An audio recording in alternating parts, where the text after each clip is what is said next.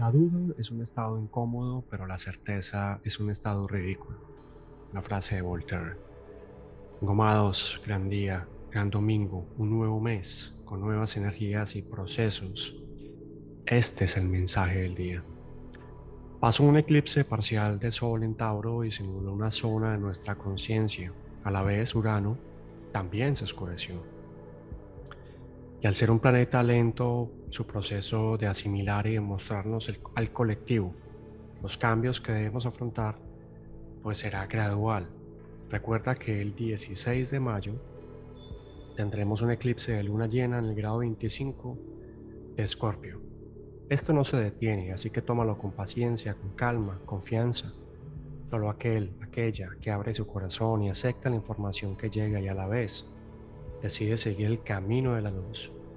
Recibirá paso a paso todo aquello que anhela. Ten fe y fuerza interna.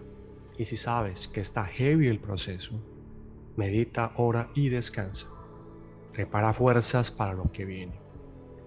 El eclipse se dio en unión con Urano, como lo mencioné, pero detrás del eclipse vienen otros planetas que van a pasar gradualmente por el grado 10 de Tauro en donde fue el eclipse. O sea, no es que esto se dé en un día y ya, no es que es un proceso, un proceso donde intervienen otros personajes.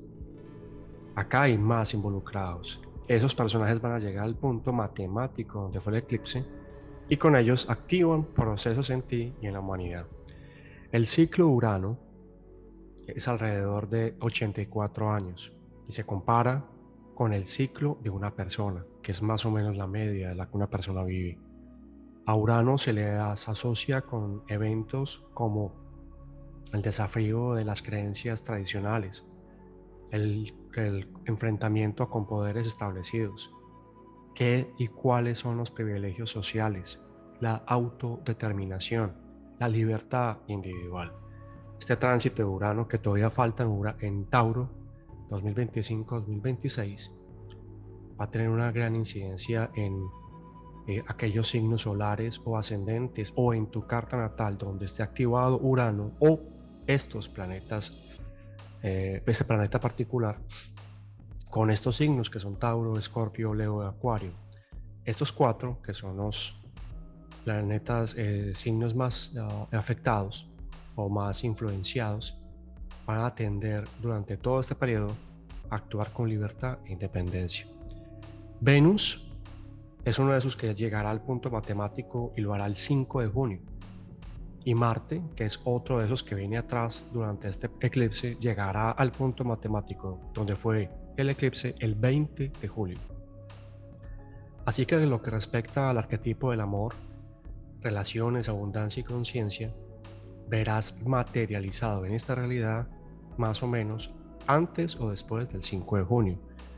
Y con Marte Llegará el 10 de julio, será la motivación, la acción, la iniciativa. Eso te activará. Hoy, particularmente el primero de mayo, Plutón está retrógrado ya en el grado 28 de Capricornio. Plutón está en Capricornio desde el 2008. Así que eh, este proceso es un proceso de limpieza, destrucción, regeneración, drenaje, para luego llevarnos a un estado superior. Con Plutón ya hemos hablado muchas veces, pero es el inframundo, es Hades en la mitología griega. Entonces Plutón estará sacando todo aquello que está oscuro o que huele mal dentro de las profundidades del sistema, porque es Capricornio, y a la vez eh, llevándonos a una regeneración, una transformación, repensar este sistema. Mercurio pasa por Géminis, esta energía es pensamientos positivos. Recuerda que estamos empezando un mes y el planeta de Mercurio es información, activación, intercambio. En este periodo y con este planeta rapidísimo, porque Mercurio es de los más rápidos, tendrás eh, la sensación de pensamiento de poder vincularte a servicio, soluciones y caminos para colaborar con otros. Así que bueno, un podcast largo, pero vale la pena porque estamos empezando un mes. Oración del día.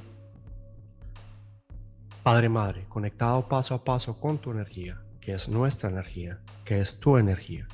Comprendo paso a paso que nos estás preparando para un nuevo ciclo. Un ciclo en donde la información es y será acción. En donde nuestras virtudes son la balanza. Y en donde caminar es reconocer que hay fuerzas que nos alimentan y alientan en tu dirección.